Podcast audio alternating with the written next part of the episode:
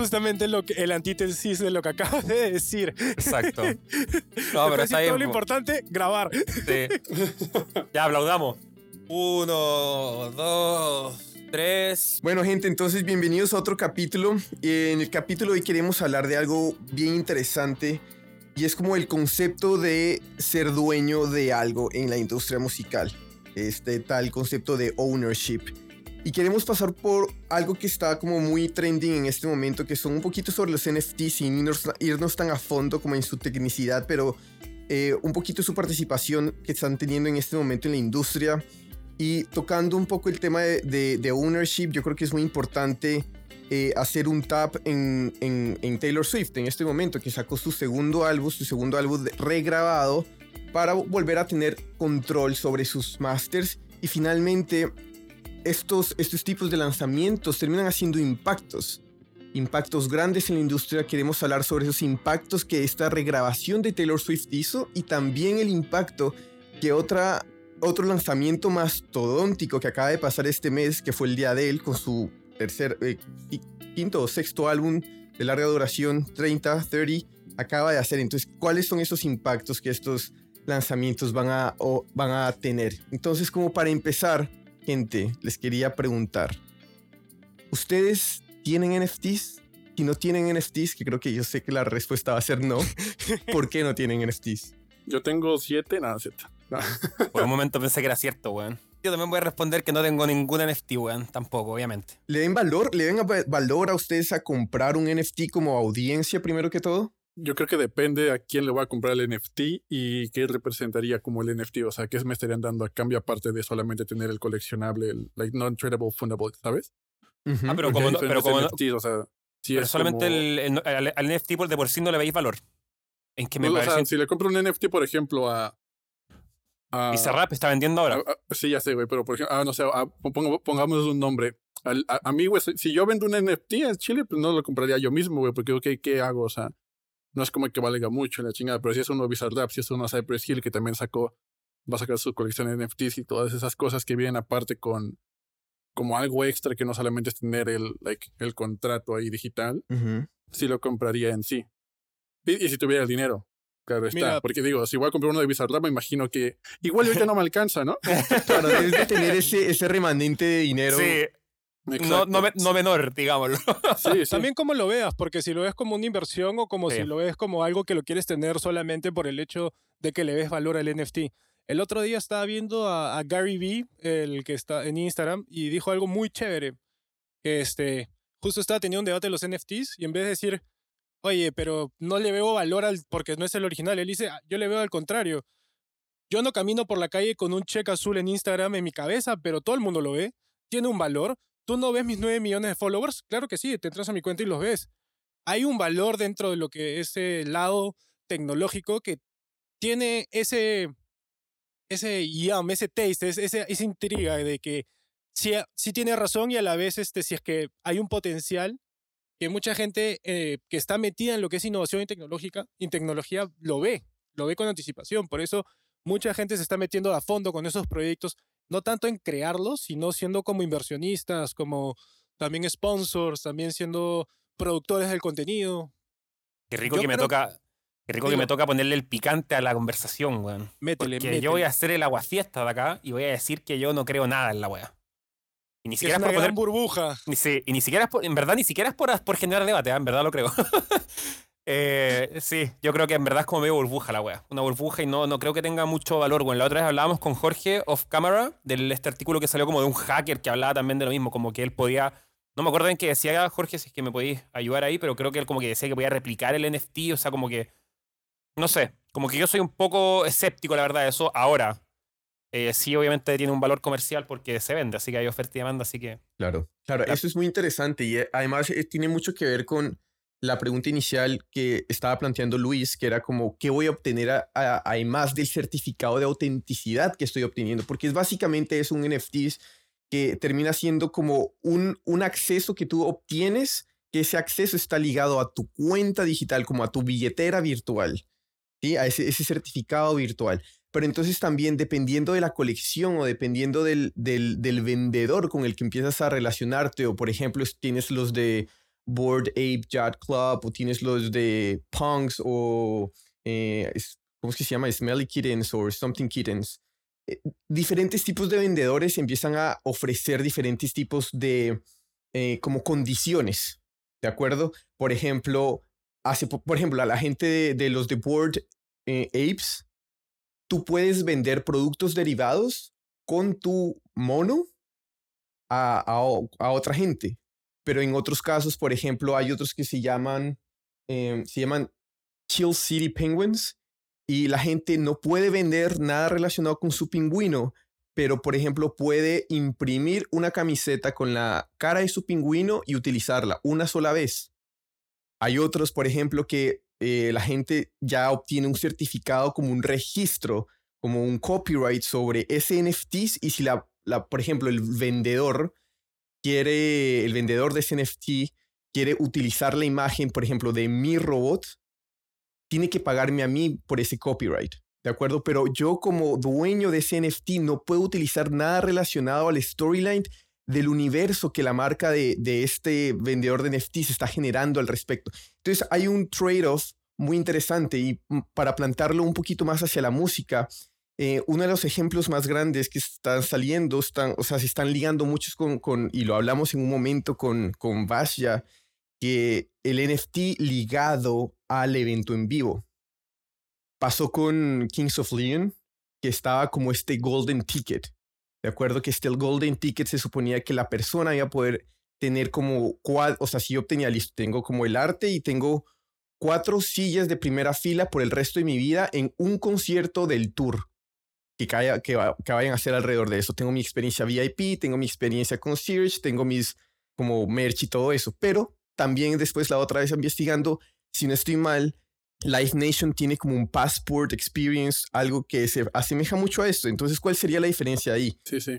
Yo, yo como lo veo, es que el NFT sirve ahorita o está empezando a, a, funcionar como un otro tradable, como dices tú, y al mismo tiempo como un extra que puede otorgarle diferentes beneficios a, los, a los fans de un artista, güey. Obviamente estos beneficios varían de acuerdo a, a lo que cada artista o o productora o label decide que va a ser el NFT.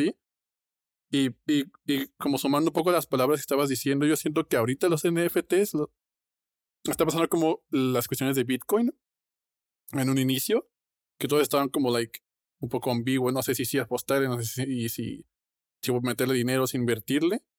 Y apenas hoy en día estamos viendo que gente está gastando bitcoins así como literal en mercados ya funcionales con bitcoin.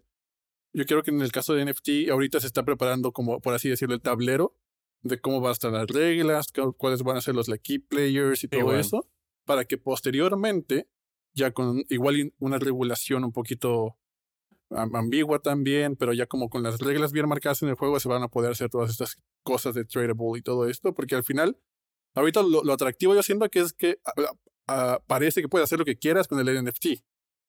¿Sabes? O sea, porque es like un código blockchain en la chingada y yo puedo decir que esto equivale a esto. Y lo pongo en un contrato, te lo doy, te lo vendo, pero, y, y ya. Pero en sí, o sea, ok, ¿cómo? Pero, o sea, todavía hay un chingo de preguntas que están sin contestar en ese sentido. Y es lo único que lo que se diferencia a comprar un boleto físico que tiene un código QR único que tú vas cuando vas al concierto, lo escanean y pasas. ¿Sabes? Esa es el único, la única diferencia, que aquí es como un poco, ok, pero ¿cómo funciona? Hay un chingo de dudas, pero que al final sirve para lo mismo. Antes tenías que comprar un boleto físico, ahora nada más descargas un QR. En un futuro igual vas a hacer como, tengo un NFT y puedo entrar a donde sea. Ok, demuéstramelo. ¿Cómo? Aquí está el certificate. Vale, pásale. Así, güey. Eh, prácticamente estamos viendo el, el inicio de una transición de trade-off monetario, de servicios, de, de que se va a venir en el próximo futuro, como estás comentando tú, Luis. Son, como dices, son las, se están poniendo la regla de juego con los key players y cómo va a funcionar. Ahorita se está viendo el inicio, ¿no? Se está formando Siempre te interrumpo, Eric, yo creo que me voy a terminar echando el podcast. Toda esa... No, mentira. no, pero ojo que, o sea, e, es un detalle no menor, por lo que están diciendo ustedes dos, de que se tienen que establecer las reglas, porque creo que eso es justamente lo que ha hecho todavía que, que sea como tan ambiguo todo esto, ¿no? En el fondo nosotros estamos acostumbrados a un sistema monetario en el que las reglas están puestas por un banco central y es como la evidencia. y atractivo al mismo tiempo. Atractivo, o sea, como depende de qué tan amante el riesgo eres. Exacto, Supongo. Porque, o sea, porque a poco no te da cosquillita de no mames, imagínate tener esta mamada y puedo, o sea, este, este, este NFT te va a valer porque puedes entrar gratis a todos mis conciertos. ¿Cuándo había existido una mamá así que dices, uy, verga, no? Y, y weón, si el día de mañana te dicen, no, sabes que al final no, weón. Puta, y los dólares que pues metiste, puta, no, weón, pagaste, pues, weón. Y ya debes, hipotecas tu casa después. Yo, yo, yo creo que para volver un poco, para no ir a volar, irnos a las nubes, eh, y volver un poco los pies a la tierra, la, la conversación, el, el, NFT va a tener un valor más como lo que se ha hablado siempre, creo yo, sin ser un informado, de, de un coleccionable, weón. De algo que tú le vayas a dar el valor por una cuestión que eres fan del, super fan del artista o fan, mega fan, de quien te lo imprima el NFT o como se diga. Y es un coleccionable al final, creo yo. No sé. Porque en este momento estoy viendo cuánto cuesta uno de estos Golden Tickets. Y está en más o menos un millón, 1.5 millones. Sí, de... ¿Bolívares venezolanos? Pesos colombianos. No, dólares estadounidenses. Entonces, ¿ustedes qué tendrían? O sea, Espera, ¿qué perdón. tendría que tener ese? Dime. Ah, Creo que haga para, para la gente que no escucha. Un 1.5 millones de dólares. ¿Y qué tenía a cambio? Un boleto Bueno, de por... ok. Entonces, tienes un boleto de por vida. ¿Qué significa tener un boleto de por vida? Entonces, cada vez que Kings of Leon anuncia un tour, ¿Ya? yo tengo acceso, si tengo ese NFT, tengo acceso a un show de ese tour gratis. Donde, yo, donde sea, puede ser en París o si va a ser en. Singapur, donde yo sé, donde sea, pero solo puedo uno, un show de ese tour. Entonces, me van a recoger, tengo mi chofer, tengo mi experiencia, tengo mi concierge, tengo mi experiencia VIP, tengo mi meet Ujú. and greet, tengo eh, cuatro sillas, primera fila y al final del, me imagino que otras cosas es hospitality zone, meet and Ok. greet. Al final me dan como una cuatro bolsas llenas de merch. Ok. Eh, bueno, esto. ¿Ustedes qué tendrían que, qué tendría que tener, ya sea un NFT de Metallica o de Max Martin o de Bizarrap, para que paguen ese dinero si es que lo tienen? Si tienen ese disposable cáncer, money. güey, o sea, Pero qué O sea, buena si tienen ese pregunta, weón. disposable money, Qué buena pregunta, weón. ¿qué tiene que tener? Yo creo demorarme en contestar porque tengo que pensarlo bien la respuesta. No sé si es que alguien la tiene ya para su propio NFT. yo, pero- yo, yo, no sé, yo, yo, no pagaría, yo no lo pagaría. O sea, aunque me dieran, o sea, o sea, Ya se la cerró verdad, por- sí, por mi artista, mi artista, pues que tampoco tengo artista favorito, pero como un, así una superestrella a la cual yo admire, puta, es un chingo de dinero. Y yo pagaría eso si me diera como, no sé, o sea, la cura del cáncer, güey. O sea, mamás De así, güey, O sea, es No, que pero sí, está bien, sí. no- yo no lo veo así como... Pero También te- no, pero- no colecciono un chingo de cosas. Yo, yo no soy, like, yo no soy, like, No, target yo, market, yo ¿sabes? tampoco, creo que nadie de acá, pero ponte en el caso de que, de que, de que pudiera, pues para como... O sea, por ejemplo, como- si es el Bizarrap, quiero que, o sea, O sea, si, más que bien grabe- entonces la cambio. quiero- te la cambio. Si tú fueras el manager de Bizarrap, ¿cómo, Yo, yo o le sea, ¿qué ofrecería una dirías? sesión, güey. Yo le ofrecería una sesión al güey que pague ese dinero. Una. no rapeas, no pasa nada. Este, pues el Visa lo arregla, ¿sabes? Te ponemos autotune, te ponemos ahí, like, todo bonito y la sacamos a la pinche sesión. Nadie la va a ver más que tú y tu madre, pero pues ahí la tienes, güey. ¿No? O sea, eso yo, o sea, lo ofrecería en ese sentido, algo como que sea suficiente- suficientemente atractivo. Pero que también se me hace un chingo de dinero, güey. No pero, sé, ah, te- pero también estás desviando la pregunta porque dice, lo tienes y lo puedes gastar, pejo. Sí, po. Entonces es una decisión que tienes que tomar. Simón. claro. Ya, en este caso yo tengo la respuesta, porque, puta, como Dale. saben, fan número uno de Metallica de por vida, James Hetfield, papá. Vemos, vemos el póster acá, ustedes no lo ven, pero Eric tiene un póster de Metallica atrás en Está el en Zoom, así todos que los tremendo. episodios y varios entrevistados han hablado de él, así que eh, esto es parte del podcast, weón, Sí, ni siquiera es parte de mi... Esto ya es Han parte hablado, de- han hablado bien, tanto bien como mal. Ya, pero lo malo se omite, weón. Eso, no importa. Está perfecto, es nuestro programa. a Claro, es mierda. programa, no importa. Y bueno, este, mira, yo he visto que Metallica ofrece mucho los tickets de Meet and Greet, que ofrecen este, hay un ticket que se llama el Black Ticket, que había un concierto, una gira en Europa por 25 conciertos y lo pagabas creo que, te estoy diciendo un número X, 1000 euros o 700 euros y tenías acceso a todos los conciertos a la Golden Circle, que es la zona de primera. Y, y ya tú ves cómo vas, te hospedas y todo, entonces, esta banda ya está ofreciendo este tipo de servicios. ¿Yo qué valor le vería en NFT? Que lo hagan lo más personal posible. Obviamente no vas a compartir cuarto con James Hetfield. Obviamente sería un sueño, pero en el buen sentido, puta, para llamear, para tocar buenos riffs, mi causa James. Pero este... Pero, no sé, pues compartir, imagínate, comidas, estar a hacer un día con ellos, eh, estar en el rehearsal, que es un poco más íntimo, porque creo que el NFT, tanto el valor digital en sí, puede ser tanto una foto, un video, puede ser un GIF, pero yo creo que la experiencia que en verdad el valor le daría sería eso que ya sea íntimo, que le dé valor en la vida real, que lo haga experiencia humana. Yo creo que ahí estaría el valor. Puta, Entonces, que vaya más allá. me robaste las palabras, weón. No, en verdad, porque yo te iba a decir lo mismo. O sea, decir de Max Martin, en verdad, si yo le comprara sería como. Es que justo, cacha, justo es el ejemplo. porque Cuando yo dije una masterclass, pero una masterclass no, pues, weón. Como que a uno, a mí me gustaría tener, como dice Eric, algo más personal que una masterclass, ¿cachai? Que sea una relación Es más, amigo. Más como, claro. No, le y- compras su amistad por un millón de dólares. No, pero como algo más, una relación más como, más que una masterclass y que te enseñen y que te, o que tú tengas acceso a ver, como, que te- ¿cachai? Como algo que sea más como, como, weón, al final es como, es como un fan, y también como lo veo desde el lado del manager, lo que quiere comprar es ser parte de esa persona, ¿cachai? Es ser parte de él, es como tratar de, como de, en forma de, de ayudar, de, de, de absorber, de como, es más que una cuestión como pagar por un servicio, es como creo lo que dice Eric, es como transformar en algo como más parte de. Claro. Yo, por ejemplo, yo creo, o sea, ya ahorita analizando la respuesta y como siguiendo, si tengo el varo, lo va a gastar. Este, a, a una banda así gigante, o sea, estilo like Iron Maiden, güey, Adele, este, de ese, ese pinche calibre. Ah, ah, Iron Maiden, Adele. Perdón. no, perdón, pues es que perdón. son diferentes géneros, pero están como like top tier, ¿sabes? Están No, top me, tier. me da risa el cambio de género. O sea, solamente Es que por es eso mucho, son mucho. Salto gi- gigantesco, sí. Claro. Pero fue no, como- espérame, a lo que me refiero es, o sea, yo pagaría ese por ir, por vivir la experiencia de un World Tour en un año, güey, con ellos, así, pum, vamos, sobre. Pero está interesante, pero lo que tienen que tener en cuenta es que esto tiene que ser duradero, ¿no? Entonces, esa es una cuestión que cuando se ata a la vida real, este NFT tiene una vida finita.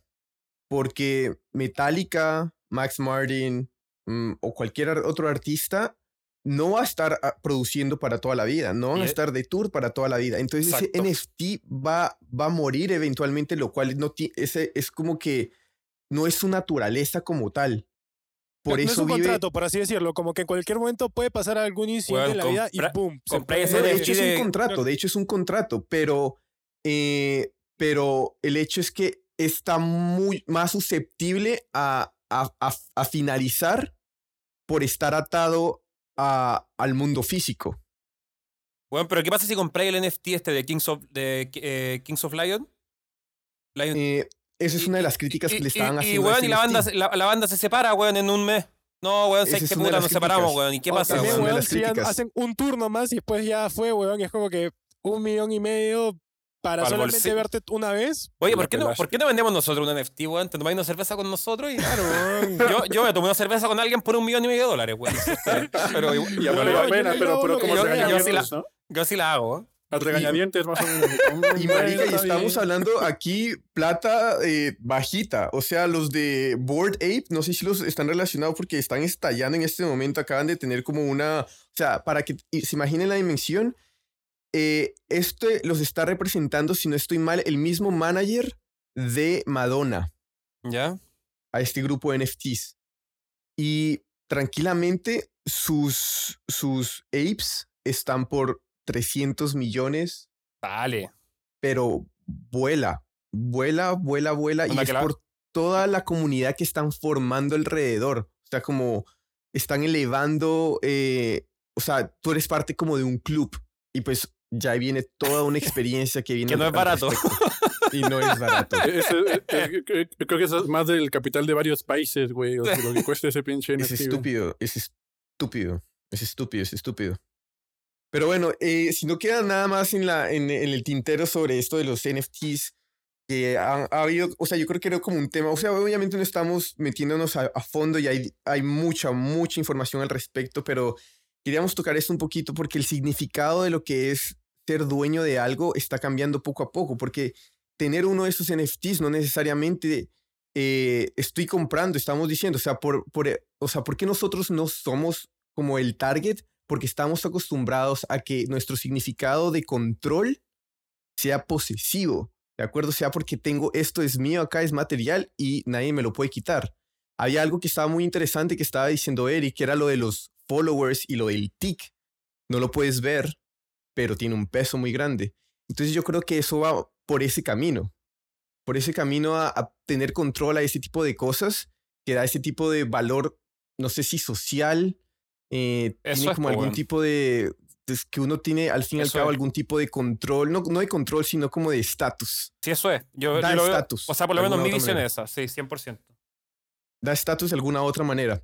Pero bueno, entonces siguiendo adelante, hay otro tema que también quería tocar que es importante que es Taylor Swift que acaba de sacar eh, Red, que tras seis álbumes que estuvo con Big Machine, porque Big Machine tiene seis álbumes con ella y ellos son los dueños de eso y al ella no puede recuperar esos masters, pues empezó esto, este proyecto que es regrabar. Fearless fue el primero, ahora Red. Y lo que pasa es que ella sale en el del 2018, así como para hacer un recuento bien rápido. En el 2018 ella sale y, empieza, y firma con Republic, que es, es, es Universal, un contrato de distribución. ¿De acuerdo? Saca Fearless, saca Red. Ambos álbumes han sido número uno al momento de salir en los charts de Spotify hasta el día de hoy. Incluso Fearless, que salió a principios de este año, sigue en los charts. Y eh, ahora, hace poquito, iHeartRadio lo que dice y anuncia es que únicamente va a tocar las versiones de Taylor Swift, o sea, las nuevas versiones. Entonces, cambiando el valor de los viejos masters a los de ahora. Entonces, ¿qué hace Universal? Universal empieza a reescribir los contratos de sus artistas, doblando el tiempo de para que ellos puedan regrabar sus, sus, eh, sus discos. Entonces, para meternos un poquito más en el detalle y dejarles ahí el dato, entonces antes el tiempo para la regrabación era de cinco años desde la entrega del máster o dos años desde la expiración del contrato y ahora está pasando a siete años de la entrega del máster o cinco años de la, eh, de la, fecha de terminación del contrato, más un periodo de siete años a ambas opciones. Entonces, ¿ustedes qué opinan de esto? ¿Cómo, cómo ven este movimiento? armados hasta los dientes, los güeyes, hasta el final están viendo, o sea, para mí, como parte del label, ahora sí que está bien cagado todo este pedo, cómo funciona, porque siento que se están defendiendo, ish, sobre todo esto lo que sucedió, porque al final para ellos es todo un negocio, es un, el artista es un, es un ingreso, es un income. Y es un asset, weón. Exacto, y van a intentar como, si esto puede pasar, vamos a, again, está, la, historia se está escribiendo y van ellos atrás como adecuándose a lo que está sucediendo. Y siempre ha pasado eso en la industria musical. Lo hemos visto y lo hemos platicado en este podcast. Salió la música digital, salió la música en streaming y, entonces el label se va adecuando a todo esto, cambiando el contrato todo el tiempo y ahorita pasó, bueno, nos tocó vivir ahorita y ser testigos de este suceso y la historia se vuelve a repetir al final. El los labels no quieren desaparecer porque tienen un chingo de poder en la industria y reajustan los contratos para seguir como conteniendo eso y seguir teniendo como ese, como, no sé si llamarlo poder, pero esa como ventajita. ¿A ti, ¿A ti, qué te parece, Jorge? ¿O qué pensáis A mí, a mí se me hace interesante que están empezando a poner las fichas sobre las cosas en las que pueden apostar. Porque ya las, por ejemplo, las disqueras se dieron cuenta ya no pueden obtener tanto control sobre el artista como tal. Ahorita estábamos hablando, acabaron de mencionar que probablemente el artista era, era el, el, asset, pero se dieron cuenta que ya el artista ya no puede ser ese asset. Entonces son los masters. Porque se dieron cuenta, o sea, el hecho de regrabar estos, los que yo voy a tener obteniendo después, ya no van a valer nada, em, especialmente con un artista tan fuerte que es Taylor Swift y con, con su comunidad tan grande. Yo tengo algo que decir ahí, ojo. Yo creo, no sé, yo no, no sé si sería tan tajante en decir que esos masters viejos no valen nada. Yo creo que Taylor no, No, no. En el sentido de que no, pero en el sentido de que ella, ella tiene un poder gigante como artista, como, como figura pública, llamémoslo, que es capaz de bueno, influenciar radio, influenciar medios para que solamente toquen. Y sus fans, eh, sus Claro, para que solamente reproduzcan su, digamos, las relaciones de ella, etc. Pero hay una cosa que es cierta y que eso no se lo va a quitar nadie, que e, e, ella puede ser, eh, no, no va a ser la Taylor Swift que fue hace cinco años cuando grabó esos discos. Puede ser ahora mejor incluso, pero esa master, esa grabación va a quedar ahí con esa tecnología que había en ese momento y eso va a quedar así. Y eso, y eso, y eso, o sea, weón, un, disco regrabado de los Beatles ahora, weón, te lo aseguro que vale incluso menos, como que pierde, va a perder todo esa, ese sonido viejo, ese, no sé. Es diferente, claro, es diferente, pero yo creo que lo que, digamos, en este caso de Taylor Swift, y yo creo que es tan crack en hacer esto, es porque ella trae toda una historia y convierte algo lamentablemente tan negativo que le sucedió en algo positivo, lo convierte en una historia que hace que toda su comunidad, todos sus fans, que es, es, es una monstruosidad y la manera en que ella se relaciona con ellos es otro tema, y, pero, es fascinante, eh, tiene este peso. No estoy diciendo que, claro, los masters pasados pierdan su, su, su o sea, valgan nada, porque eh, no es verdad, pero el hecho de que empiecen a, a, ver estos nuevos masters con esta nueva historia, con todo lo que ella tras hecho le puso encima como de, como de valor, tanto de contenido como de, de, de, ella y cosas así. Obviamente he escuchado, he escuchado varias eh, como reviews donde hay gente, incluso fans, que les gustan un poquito más las versiones donde estaba Max Martin. ¿Sí? A quien no, pues, bueno. Claro, pero y obviamente no va a sonar igual, no va a sonar igual, pero pone en, le pone un asterisco a los masters viejos. Yo te diría que más que un asterisco es Taylor Swift ahí se va a dar cuenta quiénes son los fans loyals que se van a hacer la transición total a seguir lo que ella dice. Obviamente, como hay consumidores de la música, independientemente de que no sean sus fans y que vayan a escuchar los álbumes viejos, o sea, los recordings viejos. Y también, como ustedes dicen, este, el tema del sonido, a muchas personas le pueden dar esa importancia, como ustedes dicen, de esa época, de la calidad, de la historia, de, de lo que te hace sentir esa grabación versus la nueva, que puede ser completamente diferente, o otra versión, o puede ser acústico, o simplemente lo regrabó tal cual indiferentemente de eso, yo creo que los fans leales se van a quedar pegados a ella por el mismo tema que la, en sí, más allá del sonido, una canción es una canción. Y como la veas por donde, como, o sea, la estructura de la canción va a ser igual, la, letra, la melodía, indiferentemente que la haya regrabado. Y, si su y lo que ella quiere es que, tal vez, lo que yo entiendo es que quiere que se peguen a ella, porque en verdad si es una batalla bien jodida entre ella versus los que tienen sus recordings. Yo quiero aportar dos cosas. Una que de hecho es poco, ¿cómo se llama? Va a ser poco, no sé cómo decirlo, weón, como fea. Dos cosas. Uno, el, hay una cosa que tú sí tienes razón, Jorge, que los masters efectivamente valen menos porque efectivamente se van a reproducir menos. Así que e, efectivamente tienen un valor económico menor. Esos masters valen menos. Es decir, lo que contaste tú de la radio, que va solamente a reproducir los masters nuevos, toma, cagaste. O sea, tus masters viejos, ya esa weá no, no corre. Entonces, efectivamente tiene un valor monetario. Ahora, claro, está toda la, toda la estética, etcétera, que es discusión aparte. Y lo otro que quería decir es que em, igual hay una parte que, o sea, de lo que decía Luis al principio también, que los sellos, weón, son un negocio y son un... ven a la artista como un asset, etcétera, pero también hay que un poco ser abogado del diablo, pero también como defenderlo en cierta forma. O sea, ellos también ponen más plata que la mierda en el primer álbum, los álbumes de Taylor, Swift para grabarlo, para promocionarlo, para etcétera. Y después hay un payoff. Pero así como con Taylor Swift hay un payoff y uno dice, puta, weón, son dueños de los masters y se la cagaron y todo, que sí, sí, hay algo de eso, pero también ellos juegan, o sea, apuestan por otros nueve artistas, hicieron la misma inversión y se quedaron con unos masters que no valen nada, pues, weón. Y le pagaron al artista y hay otros nueve artistas que, weón, tendrán literal millones de dólares y, no, no, no, le generaron nada. Entonces también es como que hay, que hay que tener un poco cuidado también en ese sentido. O sea. De acuerdo, o sea, como por temas más, un poquito más prácticos y para la conversación, entonces salgamos del caso de Taylor Swift y pongamos con cualquier tipo de otro artista, porque Taylor Swift es un caso muy especial, pero ella trajo la conversación, que es muy interesante, y es, ¿ustedes creen que ahora Sony, Warner van a implementar este tipo en sus contratos también? Porque todavía no lo han hecho. Yo sí, pues, bueno, yo creo. Sí, yo sí. Yo sí. Bueno, no me acuerdo qué era lo que...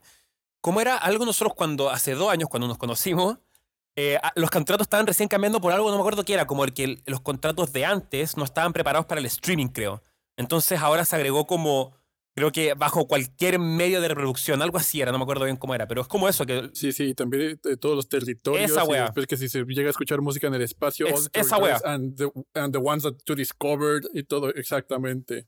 Exactamente. Sí. Como, verga. The universe, ahora es the universe. Tendencia, Justamente siguiendo la tendencia que tú dijiste, Max, todo apunta a que los labels van a seguir haciendo ese tipo de contratos conforme vayan saliendo cositas nuevas.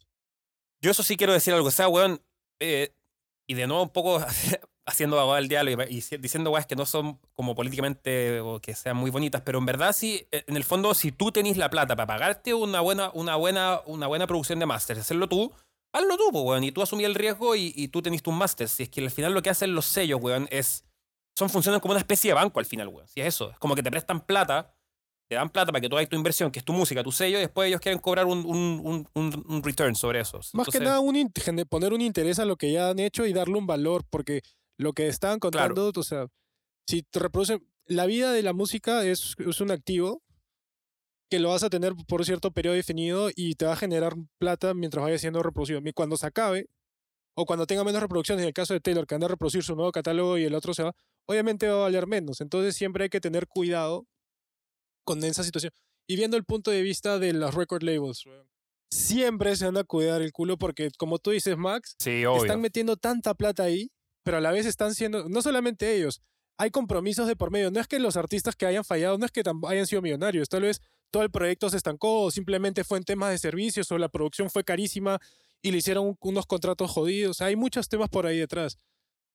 Pero los record labels son negocios, weón, y siempre van a buscar una forma de cómo cuidarse y siempre van a estar tratar de, de que no les den la vuelta a ellos. O sea, a lo que quiero apuntar es que un negocio viene arriesgado en general la música, weón. Sobre todo antes, más que ahora, en verdad. Pero antes, eh, los, los, costos de grabación eran carísimos, weón. Y, si, y, alguien tenía que asumir ese riesgo nomás, pues, weón. Entonces al final, claro, uno dice, puta, Taylor Swift se la cagaron. Sí, porque lo que el sello en el fondo tiene algo que vale mucha plata y no lo tiene ella, que quizás lo debe tener ella porque... Pero lo, es importante también destacar la otra cara de la moneda. O sea, weón, le prestaron, le dieron la plata para que confiaron en ella, le dieron la plata y además han cagado, la han cagado muchas veces con otro artista. Eso no más quería destacar. Eh, y, sí, sumando un poco a, lo que está diciendo Max, güey, o sea, y, viendo, y yendo como la perspectiva un poquito más amplia, más desde arriba, en el sentido más un poquito más general, del mapa completo. O sea, porque si nos ponemos a pensar, la industria musical es rarísima, güey, cómo funciona todo esto. Pero desde los inicios, o sea, es súper, súper raro. Es como, yo lo, yo lo hago como la analogía con alguien que está trabajando su tierra, su campo, sembrando el maíz. Y después, pues, o sea, por ende, por lógica, ese güey es dueño de su maíz porque estuvo chambeando con ese maíz y va a vender ese maíz y el 100% es para su maíz. Pero igual y el güey no tiene para pagar una, un, un, camión para llevarlo al mercado porque pues el carnal se enfoca todo 24/7 en producir su pinche maíz. Entonces va a tener que usar un poquito de ese dinero para pagarle un pendejo o darle como la mitad de la ganancia a un güey que va a distribuir su maíz. Todo ese pedo. Pero ahora, con un chingo de música, con, tanta, tantos oyentes, con todo lo que involucra la industria musical que hemos hablado en toda esta temporada, pues al final se convierte en una telaraña tan exhaustiva de aprender, de, de like, comprender así del todo, que al final es un juego que uno tiene que jugarlo con lo que tiene y puede. Igual un campesino tiene maíz, tiene 50 trabajadores, y es dueño de toda una empresa y produce a maquila todo, pues el güey pues va a ser dueño de todo el pinche imperio del maíz, güey, ¿no? Y ahí las disqueras independientes. Exacto. Sí, sí. O sea, es como, yo lo veo como siempre como esta analogía, porque sí, o sea, si nos ponemos a hablar con terminología de master y royalties, se hace un pinche, un cagadero, güey, al final. Yo lo veo así, uno tiene que, o sea, Taylor Swift la hizo bien verga.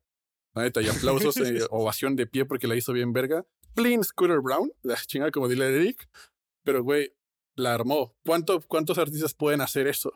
Claro, es, es una conexión muy grande que ya tiene, pero también, o sea, como para no satanizar tampoco la parte de las disqueras, es que al fin y al cabo, como están diciendo, cuando uno tiene un negocio, uno protege el negocio. Si yo tengo un bar y de repente veo que cuatro borrachos me traen un caballo, voy al día siguiente, voy a, que, que me rompe las ventanas y me rompe una mesa, al día siguiente lo que voy a hacer es poner un letrero gigante que diga prohibido la entrada de caballos para que nadie más lo haga en un futuro y quede como, como oficial, ¿de acuerdo? Y en este caso... O empiezas a vender paseos de caballos. y en este caso lo que, lo que, en este caso lo que termino haciendo es protegiendo los masters, porque llegó un, un artista en la que viene y la tiene una fortaleza demasiado grande y puede que esté empezando a poner mis otros activos en riesgo. Y al fin y al cabo lo que ella está haciendo es muy atractivo, muy atractivo para otros artistas, porque ella es muy inteligente en ese aspecto y también está muy, muy bien asesorada. Eh, tiene un excelente manager también es de aplaudir y logra hacer este tipo de cosas. Y la fortaleza y la conexión y el trabajo que ella le pone, la inteligencia que ella le pone a la, a la conexión que, los, con, que tiene con los fans es muy grande. O sea, ella piensa qué decir en entrevistas de cuestiones que va a hacer en dos, tres, cuatro meses y ella piensa así, ahead, de una manera que no, no podemos, o sea, me causa mucha curiosidad, mucha curiosidad cómo hace eso. No sé si hay algo más en el tintero sobre eso. Yo creo que todo lo hemos dicho, lo hemos escupido. Yo, yo, yo, solo, yo solo quisiera añadir un poco en el sentido de que los artistas lo que deberían hacer es pensarlo como cómo capitalizar su proyecto, su idea, sus canciones, y pensarlo como un empresario, aparte como artista, en el sentido de cuántos emprendedores empezaron sin un peso, sin un dólar, vendieron la idea, apostaron por esa idea, hicieron un imperio, vendieron la idea y se dedicaron a hacer sus otras cosas que ya les apasionaban posteriormente. Yo creo que esa es la, la jugada maestra a la que le deberían apuntar, apuntar todos los artistas. Yo necesito apoyo porque no tengo dinero, no tengo capital, pero tengo esta canción que suena bien verga y sé que la va a romper. Lo hago, así, me, asocio con el diablo, ponle, por, por llamarlo de un nombre. Me hago de un nombre, veo la forma de salirme y ya, como ya tengo este poderío, empiezo a hacer mis cosas y crear mi propio imperio, pero al principio tuve que trabajar para un feudo, por así decirlo. Eso yo creo que es la tirada maestra que todo artista debería Creo que con eso ya hemos sacado todo el tintero, ya hasta las plumas, los colores, todo ya está. Buena, buena. Entonces, como para cambiar de carriles, no necesariamente de tema, pero cambiemos de carriles, es, no sé si, si han tenido la oportunidad de escuchar All Too Well, la versión de 10 minutos. Eso es un tema que se supone o sea, como ya, ya bien deben de saber, pero rápidamente voy a ir eh, explicar rápidamente, es que esta es la versión original de la canción cuando se escribió, simplemente que cuando el momento que la sacó, la, la cortó para consumo normal de, de radio.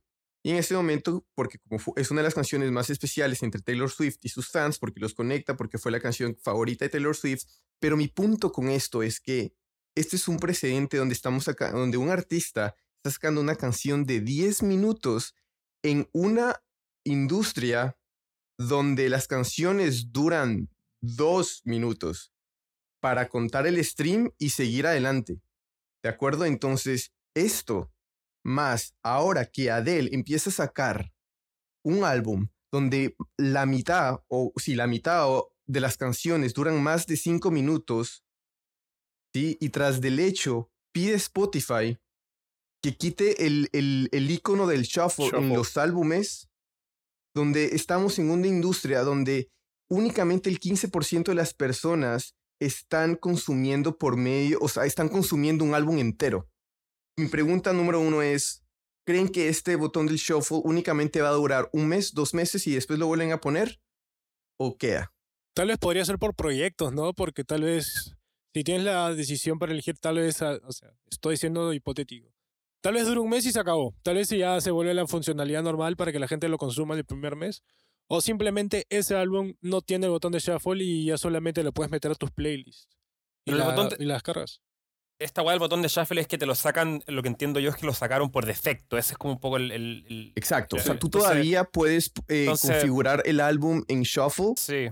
Pero ahí de primerazo. Pero tienes que meterle al reproductor. o sea, en vez, de, en vez de que abras el álbum y te aparezca el shuffle, tienes que poner el álbum, reproducir el álbum y después. Es como que el, el, shuffle, en vez de. No viene por default. Ese es un poco lo que, lo que alegaba también Adel, entiendo yo. Que ahora tú tenés que. Si tú querías escucharlo en forma aleatoria, tú tenés que pedir escucharlo en forma aleatoria. Versus que antes era que si tú querías escucharlo en orden, tenés que pedir escucharlo en orden.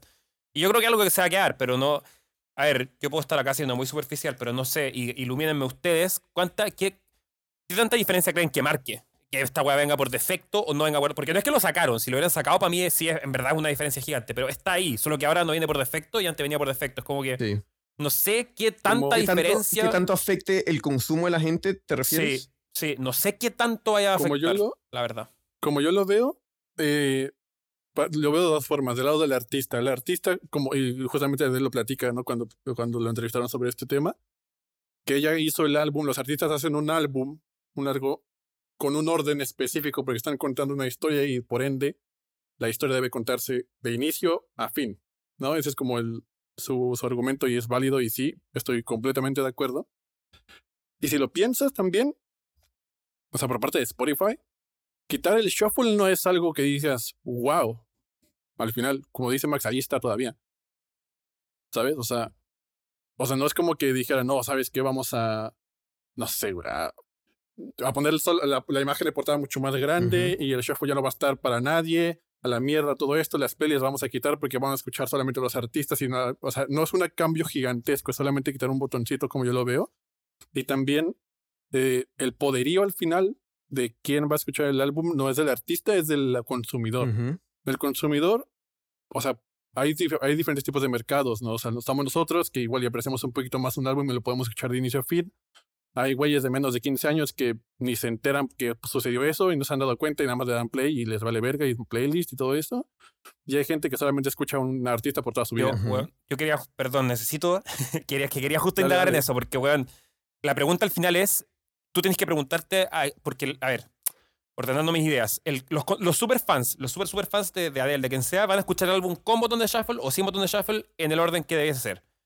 Y los que no, sea, le da lo mismo si está en shuffle o si no. Entonces la pregunta está al final, ¿cómo va a afectar a la gente que está en el medio? O sea, alguien que lo escucha, pero que como que le gusta, pero no sabe si tanto y como que... Es que... Y no sé qué tanto afecta a esa yo gente. Yo algo, weón, es que poner o quitar el botón es un experimento. Imagínate que lo hayan hecho de forma drástica y no lo puedas poner y no se pueda recuperar y te quiten la opción de poner random. Yo creo que me cagan. Te, cagan, pez, huevón. Por eso te digo, al menos te están dando la libertad. O sea, ponte en el otro extremo, ponte a pensar de esa forma. Imagínate que no tienen esa opción y que tengas, cada vez que escuches algo, lo tengas que escuchar en cierto orden de inicio a fin. Y no, o sea, puedes cambiar de canción, pero no puedes poner random y no te puedes, este. Y te limitas de cierta forma, te están poniendo una condición fuerte. O sea, yo creo que al fin y al cabo es. No es que vaya a no afectar mucho en el consumo, solamente que la gente que en verdad busca más canciones de forma random van a poner botón. Sí, bueno. Y. Yo, yo opino lo contrario. Yo ah, creo que buena, sí va a afectar, weón. A ver. Yo creo que a pesar de que es algo demasiado insignificante, que es deshabilitar el, el, el estándar del botoncito ahí, lo más importante ahí es el mensaje.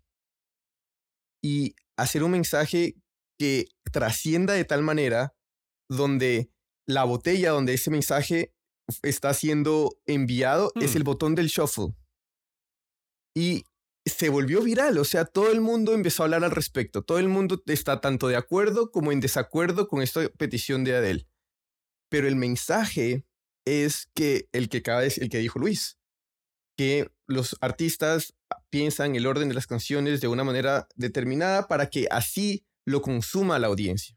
Entonces, yo creo que va a haber gente tanto de cualquier tipo de audiencia como el que el que es super fan, como el que utiliza la, música de esta manera o que la utiliza de fondo, a todos le va a pegar y, a, muchos de los diferentes tipos de audiencia les va a quedar, oye, pero es que, es que esta es la manera en la que el artista quiere que la consuma.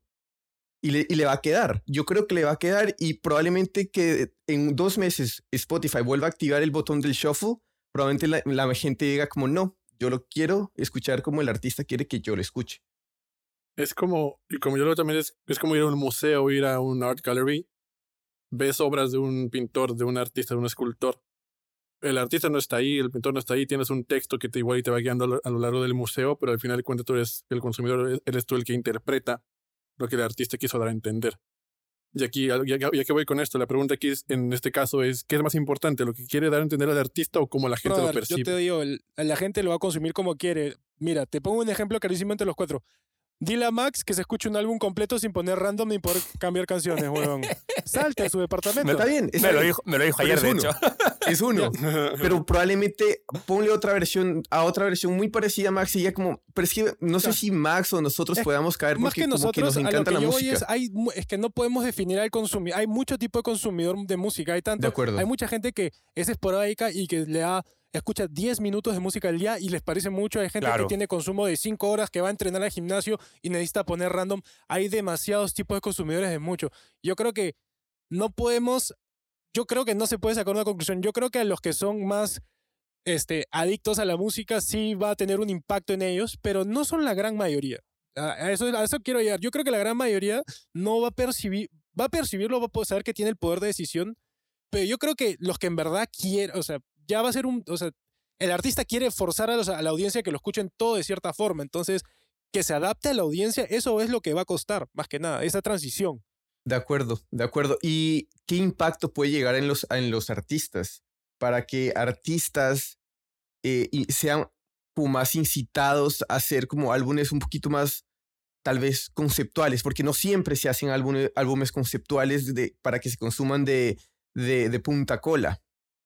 ¿Esto creen que puede llegar a afectar cómo están haciendo la, la, las canciones? O sea, están eh, donde se están metiendo canciones más largas, de 6 minutos, de 10 minutos. ¿Va a afectar Yo creo que depende del artista. Yo creo, yo creo que depende del artista, porque si bien Adele, Taylor Swift ahorita están como like, en, la boca de todos porque sacaron canciones un poquito más largas, hay muchos más artistas, un poco más de nicho, de, no sé, por ejemplo, en mi caso, que yo escucho rock progresivo, demasiado rock progresivo, las canciones son 7, 12 minutos, o sea, un chingo de, bien largas, güey. Y lo han hecho siempre. Ahorita lo importante es que Adele y Taylor Swift están, o sea, son otro diferente, un, otro tier de artistas. Entonces, pues están dando como la, el faro para que los artistas, hey, se puede hacer esto. Pero, si quieren hacerlo, únanse. pero pues al final es cuestión de cada artista. Porque yo creo que la oportunidad, si bien siempre ha estado ahí, pero igual un artista está más preocupado por sacar un hit. entonces migro la pregunta, migro la pregunta. ¿Crees que la industria, más que todo la industria mainstream, sí, va a ir, exacto, va a migrar a este lado? Eh, bueno, eh, a eso ya la pregunta, eso quería decir yo también. Porque al final, claro, pues, el, desafío es como ser un, mainstream, un Taylor Swift, un Adele, y sacar una canción de, 10 minutos, 6 minutos en una industria en la que todos tus competidores están sacando una weá de 2, de 3, y como que tú venías a competir con eso. Esa es un poco la pregunta, claro. Mm, yo, yo creo que. Yo no creo en el sentido de que necesitaría cambiar mucho la mente del consumidor de cómo se consume música y cuál es la mayoría de gente cómo, cómo la consume. Creo que habíamos hablado de igual y sacar una estadística sobre este, las, cómo la gente en promedio cómo escucha las canciones, cuánto tiempo en shuffle, en qué manera la consume. Porque ahorita la mayoría yo siento que es como playlist, shuffle, top 50, lo que suena, lo que pega y bye, no me preocupo por nada más. Y somos una minoría los que nos preocupamos por un concepto, por algo así súper cabrón, bien elaborado.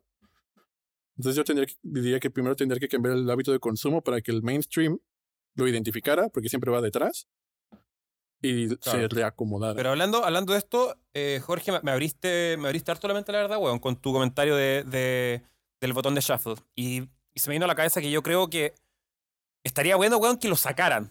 no que, es que, porque para mí, igual mantengo mi opinión, ¿ah? porque cuando tenéis la libertad, no, no creo que cambie mucho, ¿sabes? Tener la libertad, como que todos van a poder moverse como quieran, pero cuando no tenéis dónde elegir, es donde yo creo que trae el, gran valor. Y me, me agarro las palabras de, del gran Javi, weón, que cuando, nos, cuando hablamos de un capítulo de, de, Soda, no sé de quién era, pero que claro, los vinilos se hacían de cierta forma porque teníais que sacar el disco y las canciones estaban puestas en cierto orden, etcétera, como que y ahí no teníais ni cagando, ni no podíais, no, era un CD ni siquiera, que podíais como, weón, como siguiente, canción 2, 3, claro, ¿cachai? Era como realmente el...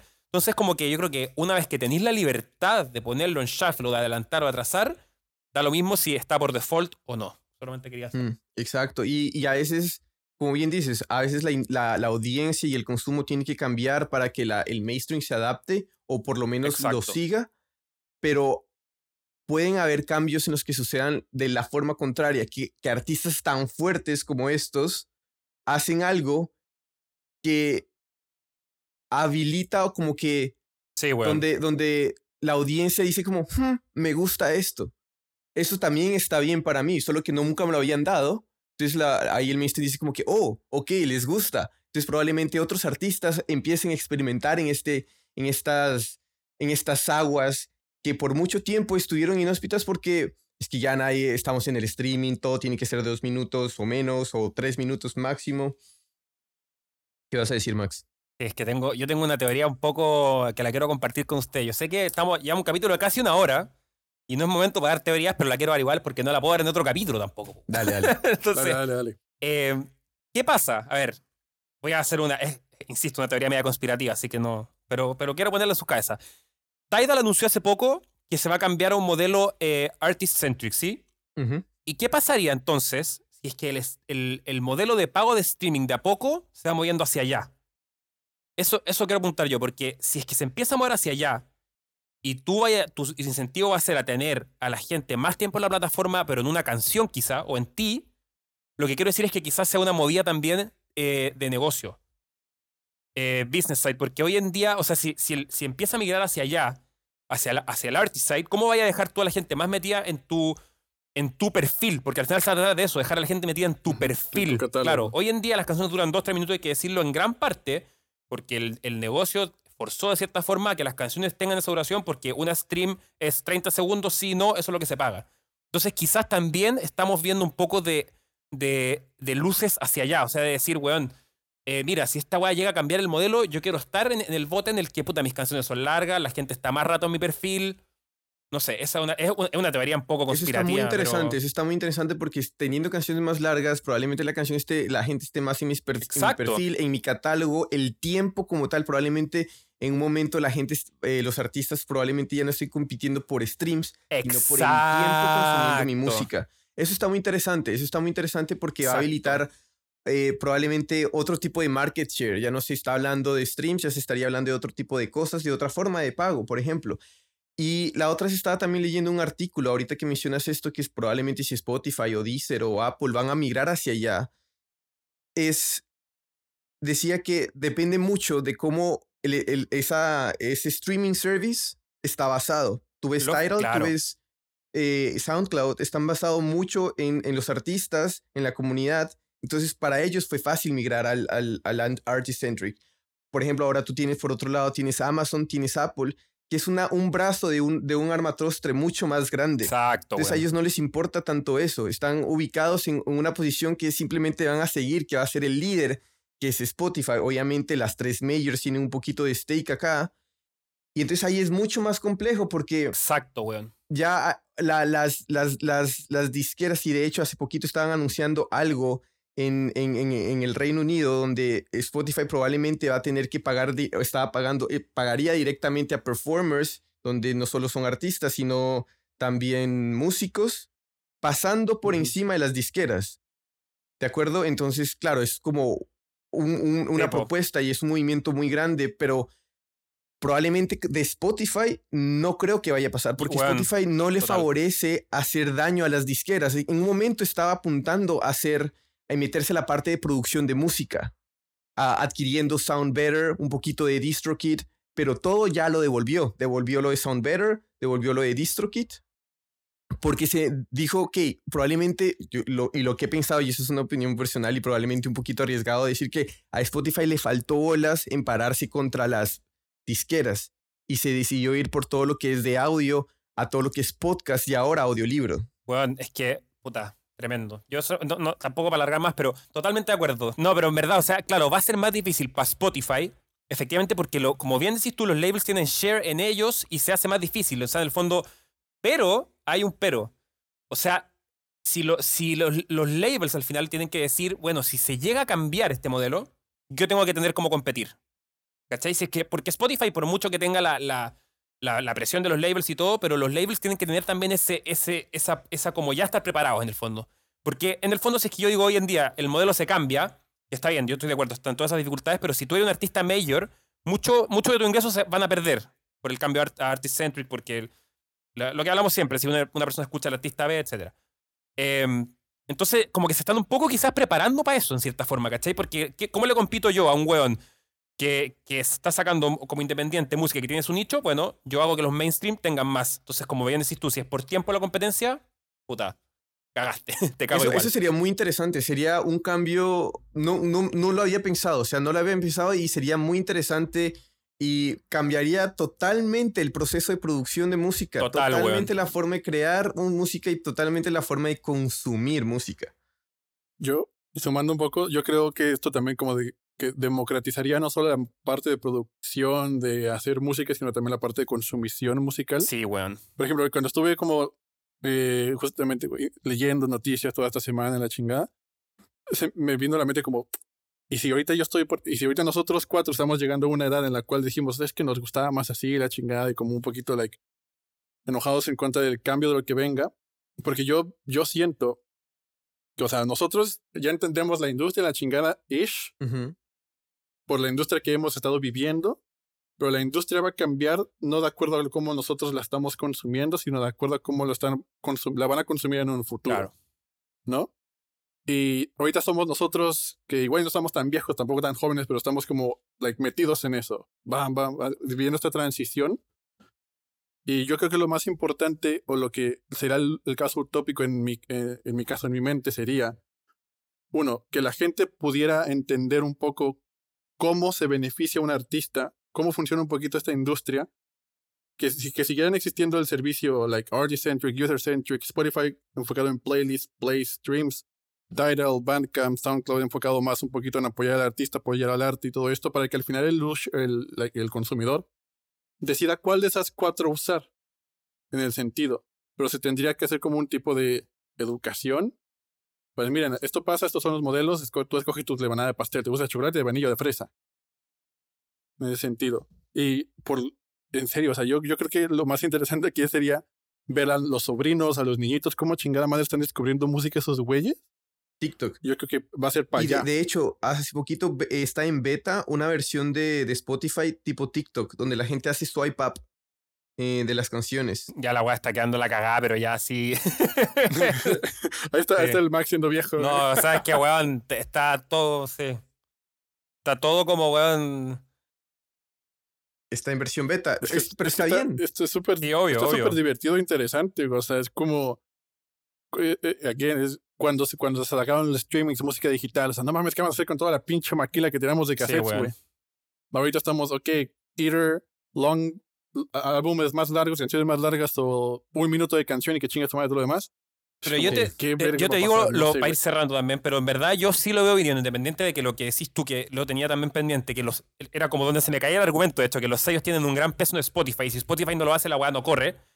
Yo creo que de cierta forma eh, va a empezar a pasar, weón, igual. O sea, como que es una cuestión de la que no te voy a escapar. Siento que el streaming nació de cierta forma como, weón, tenemos esta weá, hay que usarlo. Como chucha contabilizamos esta weá, no sé, weón, 30 segundos, sí, no, ya, listo. ¿Cacháis? Como, y para adelante, y para adelante. Y así ha sido hasta ahora, pero ya la tecnología empieza a avanzar y como que se, empiezan a notar distintos patrones de consumo, no sé, y, al final la atención, al final la atención, el recurso es tiempo. Entonces debiese valer distinto. O sea, tú cuando comprabas un CD antes, pagabas, weón, lo que costaba el CD, independiente si el CD costaba, weón, eh, o sea, si duraba una hora, 40 minutos, como que al final es eso. La inversión, o sea, hoy en día el recurso es tiempo y debiese ser medido como una variable continua, no discreta de 30 segundos, sino. Eso con eso quería. De acuerdo, de acuerdo. Y de hecho, o sea, ya como para ir cerrando este tema, es eh, de hecho, Netflix dijo, o sea, nosotros ya, ya estamos compitiendo con el sueño de la gente. Sí, weón. Es, es, es otra cosa, es otra cosa. Pero los voy a volver a traer de vuelta, los voy a volver a traer de vuelta este tema de Adele como para ya ir finalizando este capítulo. Y es como artistas como ella, que tienen un equipo que, o sea, que es extremadamente grande, ¿de acuerdo? Y ya su éxito no solo se puede medir en streams, ¿sí? De hecho, estaba leyendo un artículo de Media y decía que el, éxito de Adele no puede ser medido por stream, sino que tiene que ser medido por el impacto cultural, teniendo en cuenta, oh, uno, su, los recursos que, que artistas como Adele tienen, recursos, equipo, eh, y también cómo está configurada hoy nuestra realidad, punta de memes, TikTok, redes sociales, todo es muy fast. Entonces, ¿ustedes creen que si un, y hablando ya en la parte de la disquera, del equipo, eh, como del business, porque, o sea, de por sí el álbum es un éxito como obra de arte como tal. Ella lo plasmó de una manera excelente y es de aplaudir. A mí me encanta el disco, ya cada quien tendrá como sus gustos al respecto, pero ya la obra como tal, lo que ella hizo es de aplaudir y ya poniendo eso al lado y hablando únicamente del business, ¿ustedes creen que si no se logra ese impacto cultural, se puede caracterizar un fracaso? No, teniendo en cuenta que hay otros artistas que están haciendo o queriendo lograr lo mismo? No, weón, no es un fracaso porque al fin y al cabo lo estás intentando. Puta, si es que ya llegaste a ese nivel y has llegado a tener cierto nivel de reconocimiento y éxito, ya es un éxito. O lo que ya ha hecho, como tú dijiste, ya es un hecho para reconocer ya hasta donde llegó, de puta madre. Lo que venga después, si es que al fin y al cabo no tiene ese impacto que el manager tenía como KPI o creía que eso era lo correcto o querían ese resultado y no se generó eso específicamente, no le genera como fracaso. Ya de por sí, un lanzamiento que tenga cierta cantidad de resultados como el que tuvo este, ya es exitoso. Y creo que no hay, en este caso ya tan famoso, y si quieres en otros artistas también, man.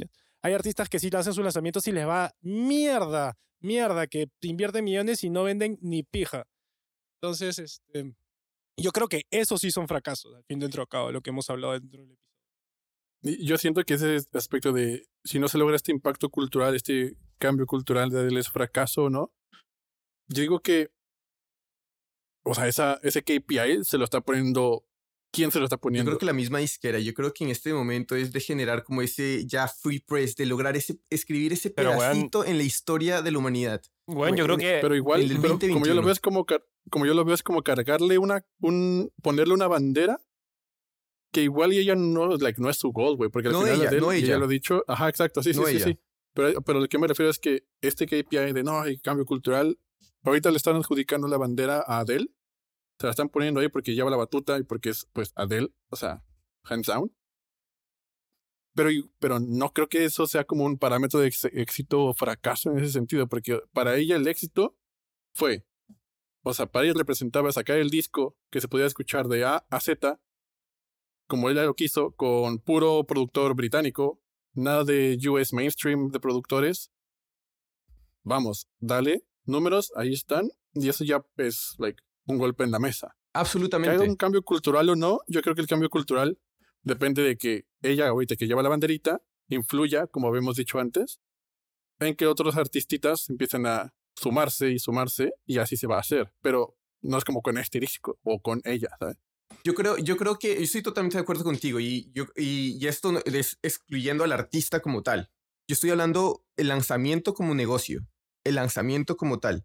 El resultado que yo estoy esperando como head de la, del, de la disquera eh, de ese lanzamiento. O sea, ya excluyendo al artista, o sea, Adele hizo su, trabajo excepcional, pero ahora, listo, ahora eh, la disquera teniendo los estándares, cuál es el estándar, la línea base de artistas de este calibre como A-List, ya no se pueden medir únicamente en streamings, porque ya de por sí, ok, vamos a lograr X cantidad, porque de por sí sí o sí voy a tener cierto apoyo por las DSPs para que estén ciertas eh, plataformas, eh, no, eh, playlists editoriales, pero entonces quiero que vaya más allá, quiero que la gente interactúe, porque todo ese apoyo tanto de TikTok como de Spotify, Deezer, las banners en, en, en, el Times Square, es para que quede, o sea, salga de la pantalla y, rom, y rumpa en, las vidas de, la gente y empieza a generar momentos. Para que, para que la gente mire hacia atrás y diga como, uh, claro, 2021, uy, 2021, noviembre, cuando él sacó el álbum y, y eso ya es parte de mi vida. Eso es generar como un pequeño momento cultural y cada ser humano yo creo que tiene como sus pequeños momentos culturales. Cuando son masivos, es que los comparten. Pero yo he tenido mi momento cultural con todas las canciones que tengo como eh, guardadas en mi, eh, en mi eh, Spotify, pero son mías.